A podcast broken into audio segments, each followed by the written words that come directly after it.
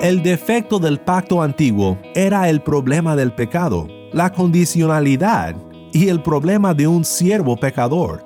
Un pacto condicional hecho con pecadores solo puede terminar en problemas, pero este era el propósito de Dios, hacer a Israel anhelar y buscar la promesa de un redentor.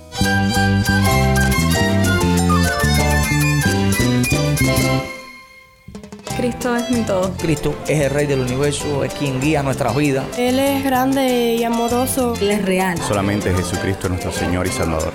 Es mi guía quien me fortalece. En Cristo Jesús hay esperanza, hay paz. Y nuestro Dios es un Dios de rescate.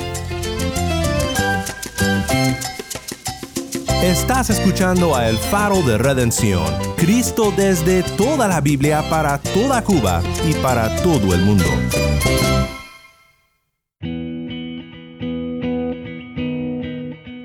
Hola, mi nombre es Daniel Warren, gracias por acompañarme aquí en El Faro. Nos acercamos hoy al final de nuestra serie titulada De Josué a Jesús.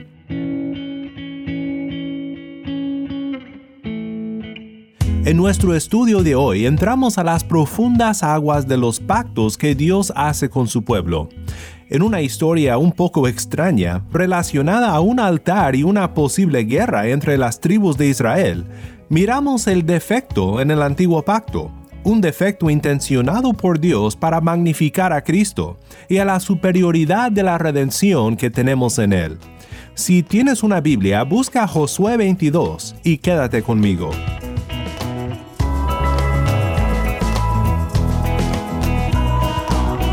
El faro de redención comienza con por gracia, esto es fiel.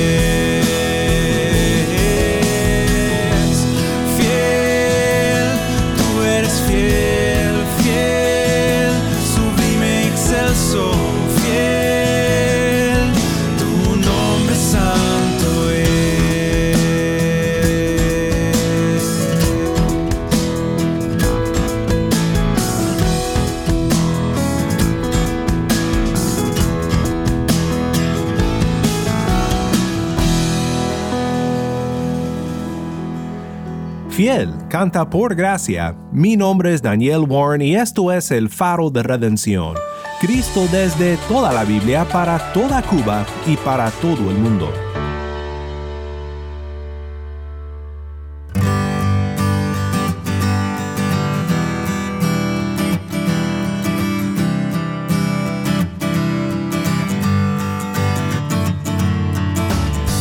En la historia que estudiaremos hoy en Josué 22, nos encontramos con una crisis sobre un altar.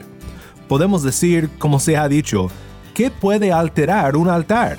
La respuesta es todo. Puede alterar todo y es en eso que vemos una tensión, un debido temor que existe de parte de Israel relacionado al pacto antiguo. Esto tiene grandes lecciones para nosotros porque provee el contraste necesario para apreciar, para atesorar el pacto nuevo por el cual hemos sido redimidos. Cuando oyes palabras como pacto antiguo, pactos de promesa, condicionalidad del pacto, teología del pacto, mediador del pacto, pues puede sonar un poco como una discusión para teólogos, lo sé, pero te quiero decir que este es un tema de suma relevancia para tu vida cristiana. Por un lado, te animo a recordar que todos somos teólogos, todos tenemos posiciones teológicas y creencias doctrinales, teológicas, aun si no pensamos en lo que creemos de esta forma. Pero también es muy relevante no es algo para discutirse en los seminarios entre los profesores, no, es relevante para tu relación con Dios. Y si aún estás en busca de la verdad y quieres entender lo que significa el cristianismo, si quieres entender lo que es el Evangelio que ofrece el perdón para pecadores, es muy importante que entiendas este aspecto de la historia de la redención. En los últimos tres capítulos de Josué entramos profundamente al tema de los pactos de Dios con su pueblo. No sé si estás acostumbrado a pensar en los pactos como una realidad central a la Biblia, pero si has escuchado al faro por un tiempo ya, sabes que damos mucha importancia a este tema en nuestros estudios bíblicos, porque es de suma importancia entender los pactos que Dios ha hecho con los hombres para entender la revelación de Dios en su palabra. En nuestro estudio de hoy y también mañana pensaremos en cómo se relacionan el pacto antiguo establecido con Israel y el nuevo pacto establecido por el sacrificio de Cristo nuestro Redentor.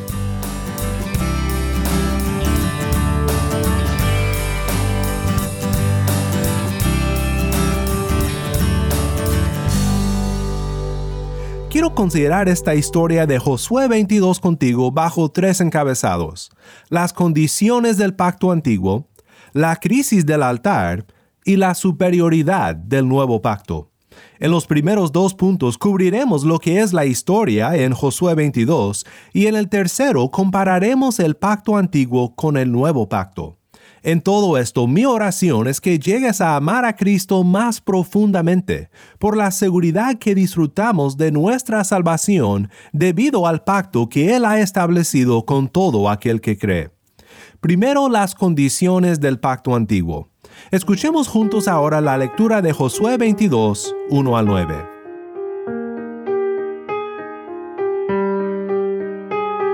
Entonces Josué llamó a los rubenitas, a los gaditas y a la media tribu de Manasés, y les dijo, Ustedes han guardado todo lo que Moisés, siervo del Señor, les mandó, y han escuchado mi voz en todo lo que les mandé. Hasta el día de hoy no han abandonado a sus hermanos durante este largo tiempo, sino que ustedes han cuidado de guardar el mandamiento del Señor su Dios. Y ahora el Señor su Dios ha dado descanso a sus hermanos, como Él les había dicho.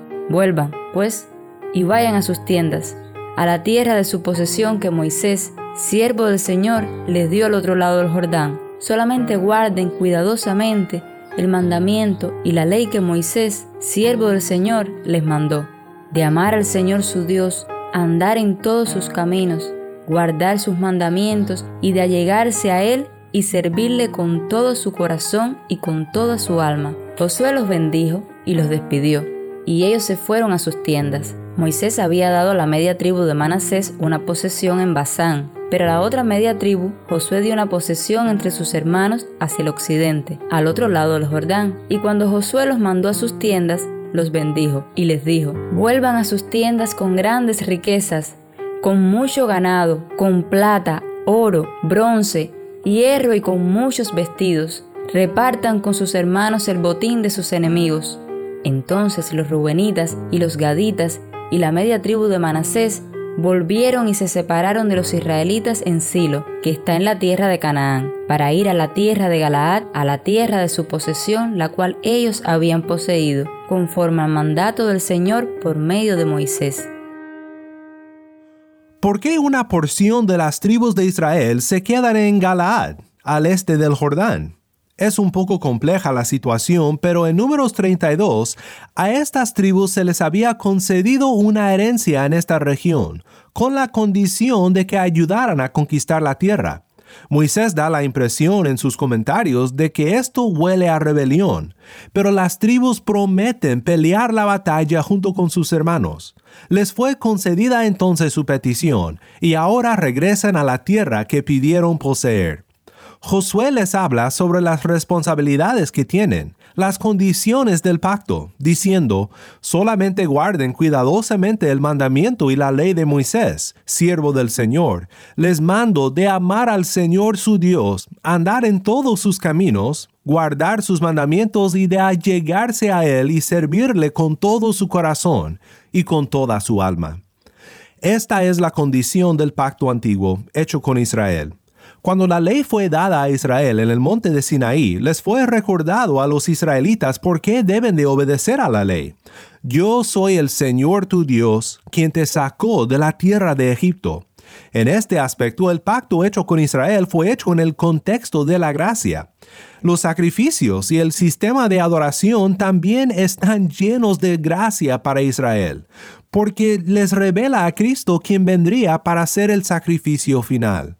Pero una y otra vez les es recordado a los israelitas que este pacto tiene un elemento condicional relacionado a su posesión de la tierra. ¿Cuál es la condición? La condición es fidelidad a Dios y obediencia a la ley que Él les había dado. Este resumen de lo que es la fidelidad y la obediencia que Dios les da se resume de igual manera cuando Jesús resume la ley en Mateo 22, 37 al 40, diciendo, Amarás al Señor tu Dios con todo tu corazón, y con toda tu alma, y con toda tu mente. Este es el grande y primer mandamiento, y el segundo es semejante a este, amarás a tu prójimo como a ti mismo. De estos dos mandamientos dependen toda la ley y los profetas. Para las tribus al este de Jordán, como también para todo Israel, obediencia a la ley de Dios era la condición para continuar en la tierra prometida. Por eso fue que el altar construido en Galaad provocó una crisis. Veamos ahora la crisis del altar. Esta lectura que sigue es un poco más larga, pero quiero que escuches cómo se desarrolla esta historia.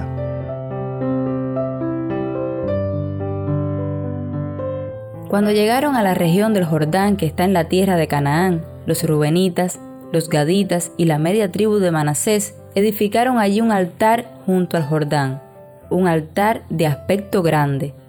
Y los israelitas oyeron decir, los rubenitas, los gaditas y la media tribu de Manasés han edificado un altar en el límite de la tierra de Canaán, en la región de Jordán, en el lado que pertenece a los israelitas. Cuando los israelitas oyeron esto, toda la congregación de los israelitas se reunió en Silo para subir a pelear contra ellos. Entonces los israelitas enviaron a los hijos de Rubén, a los hijos de Gad y a la media tribu de Manasés en la tierra de Galaad, a Fines, hijo del sacerdote Eleazar y con él a diez jefes, un jefe por cada casa paterna de cada tribu de Israel. Cada uno de ellos era cabeza de la casa de sus padres entre los millares de Israel. Y vinieron a los hijos de Rubén, a los hijos de Gad y a la media tribu de Manasés, a la tierra de Galaad, y les dijeron, Así dice toda la congregación del Señor. ¿Qué infidelidad es esta que ustedes han cometido contra el Dios de Israel, apartándose hoy de seguir al Señor edificándose un altar y rebelándose hoy contra el Señor? ¿No nos es suficiente la iniquidad de peor, de la cual no nos hemos limpiado hasta hoy, a pesar de que vino una plaga sobre la congregación del Señor, para que también ustedes se aparten hoy de seguir al Señor? Y sucederá que si hoy se rebelan contra el Señor, mañana Él se enojará con toda la congregación de Israel. Pero si la tierra de la posesión de ustedes es inmunda, entonces pasen a la tierra de la posesión del Señor, donde está el tabernáculo del Señor, y tomen posesión entre nosotros. Pero no se rebelen contra el Señor, ni se rebelen contra nosotros edificándose un altar aparte del altar del Señor nuestro Dios. ¿No fue infiel Acán, hijo de Sera, en cuanto al anatema, y vino la ira sobre toda la congregación de Israel? Y aquel hombre no pereció solo en su iniquidad. Entonces los hijos de Rubén, los hijos de Gad y la media tribu de Manasés respondieron a las cabezas de las familias de Israel. El poderoso Dios, el Señor, el poderoso Dios, el Señor, Él lo sabe, que Israel mismo lo sepa, si fue rebelión o una infidelidad contra el Señor, que no nos salve hoy, si nos hemos edificado un altar para apartarnos de seguir al Señor, o para ofrecer holocausto u ofrenda de cereal sobre él, o para ofrecer en él sacrificios de ofrendas de paz, que el Señor mismo nos lo demande. En verdad, hemos hecho esto más bien por temor, diciendo, el día de mañana los hijos de ustedes pudieran decir a nuestros hijos, ¿qué tienen que ver ustedes con el Señor, Dios de Israel? Porque el Señor ha puesto el Jordán por límite entre nosotros y ustedes, hijos de Rubén e hijos de Gad. Ustedes no tienen parte con el Señor. Así sus hijos podrían hacer que nuestros hijos dejaran de temer al Señor.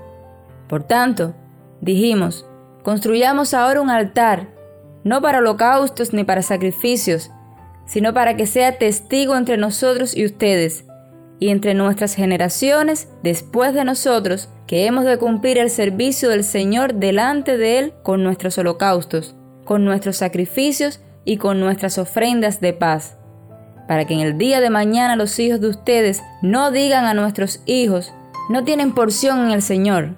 Nosotros, pues, dijimos, sucederá el día de mañana que si nos dicen esto a nosotros o a nuestras generaciones, entonces diremos, Vean la réplica del altar del Señor que nuestros padres edificaron, no para holocaustos ni para sacrificios, sino más bien como testigo entre nosotros y ustedes. Lejos esté de nosotros que nos rebelemos contra el Señor y nos apartemos de seguir hoy al Señor, construyendo un altar para holocaustos, para ofrenda de cereal o para sacrificios, aparte del altar del Señor nuestro Dios que está frente a su tabernáculo. Cuando el sacerdote Fines y los principales de la congregación es decir, las cabezas de las familias de Israel que estaban con él, oyeron las palabras que dijeron los rubenitas, los gaditas y la media tribu de Manasés, les pareció bien. Y Fines, hijo del sacerdote Eleazar, dijo a los rubenitas, a los gaditas y a la media tribu de Manasés, Hoy sabemos que el Señor está en medio de nosotros, porque no han cometido esta infidelidad contra el Señor. Ahora han librado a los israelitas de la mano del Señor.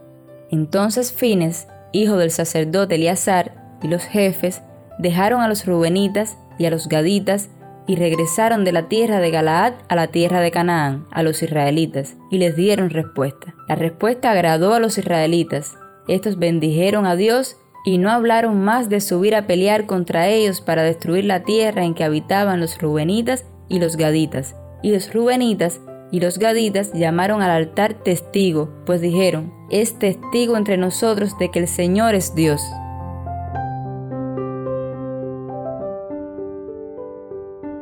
Gracias, Tai. Esto fue Josué 22, 10 al 34. En esta historia, los predicadores suelen muchas veces hablar de la importancia de la unidad, lo cual es muy cierto. También hablan de cómo resolver problemas y hay algunos aspectos de eso aquí, pero por sobre todo, lo que hay aquí es celo para el Señor. Y también, tal vez aún más, hay temor en el contexto de un pacto condicional. Las tribus del oeste vienen a las del este y dicen, ¿qué están haciendo? Era prohibido en la ley tener un altar rival para sacrificios al Señor. ¿Por qué provocan la ira de Dios? Y sucederá que si hoy se rebelan contra el Señor, mañana Él se enojará con toda la congregación de Israel. Como oíste, la explicación de las tribus del este satisfacen a todos y se evita una guerra. Pero hay algo más profundo aquí. El temor que existe nos enseña algo. La crisis del altar subraya el problema con el pacto antiguo. El problema no es con Dios, el Señor del pacto, sino con el hombre, el siervo del pacto, y su corazón pecaminoso.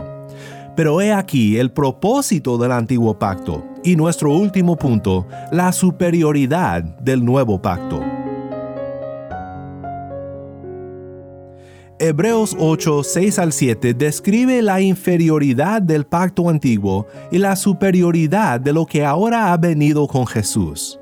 Pero ahora Jesús ha obtenido un ministerio tanto mejor por cuanto Él es también el mediador de un mejor pacto, establecido sobre mejores promesas. Pues si aquel primer pacto hubiera sido sin defecto, no se hubiera buscado lugar para el segundo.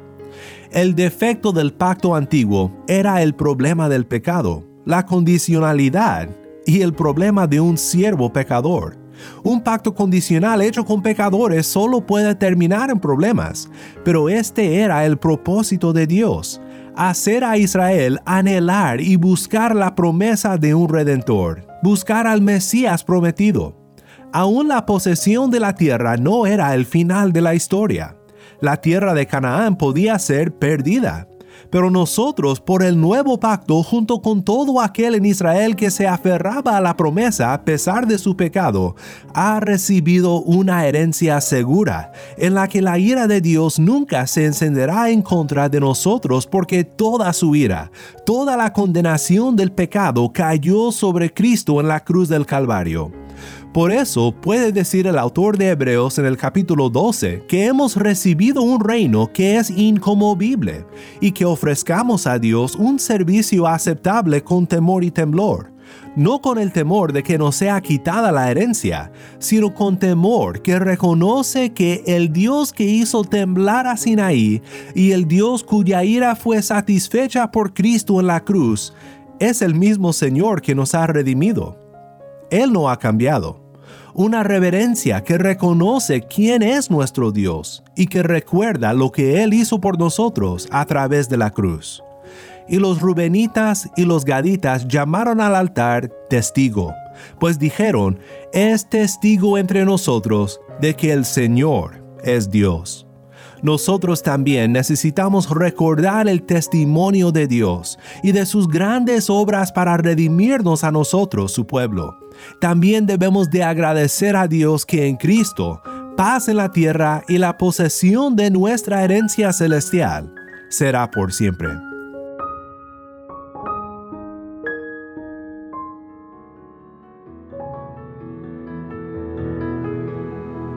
Si mis pies resbalan al andar, me golpean las olas sin cesar y siento que me ahogo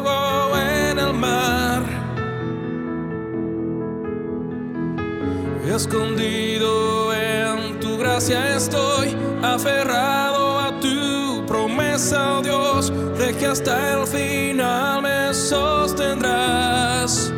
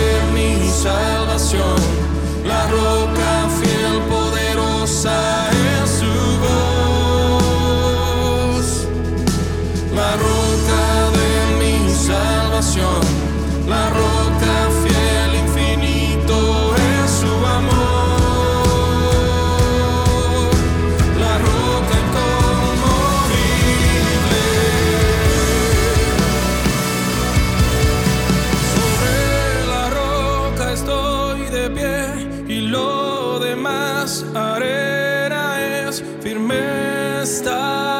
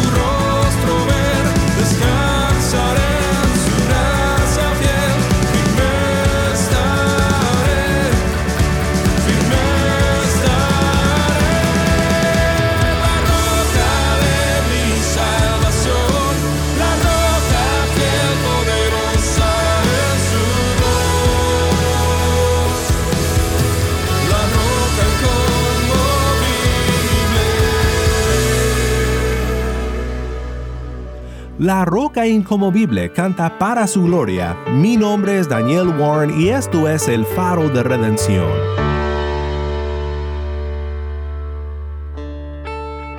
Qué maravilloso es saber que en Cristo no tenemos que temer la ira de Dios en contra de nosotros, porque hemos recibido una herencia inconmovible. Que este siempre sea el testimonio de Dios que recordamos y que sirvamos a Dios con gratitud por la redención que tenemos en Cristo, nuestro Redentor.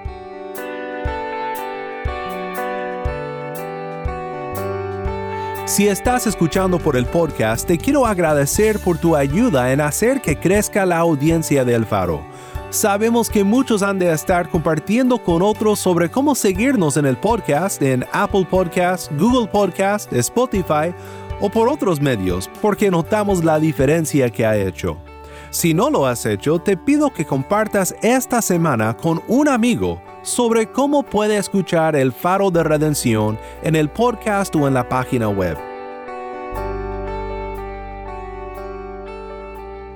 También estamos en WhatsApp. Nuestro número es 1786-373-4880. Nuevamente nuestro número de WhatsApp 1786-373-4880 envíanos un mensaje de voz, nos encantaría saber de ti. Gracias una vez más por tu fiel sintonía. Para más información sobre este ministerio y sobre cómo puedes ser parte de nuestra misión de alcanzar a Cuba con el mensaje de Cristo en toda la Biblia, visita nuestra página web elfaroderedención.org. elfaroderedención.org. Mi nombre es Daniel Warren. Te invito a que me acompañes mañana para terminar esta serie de Josué a Jesús. La luz de Cristo desde toda la Biblia para toda Cuba y para todo el mundo, aquí en el faro de redención.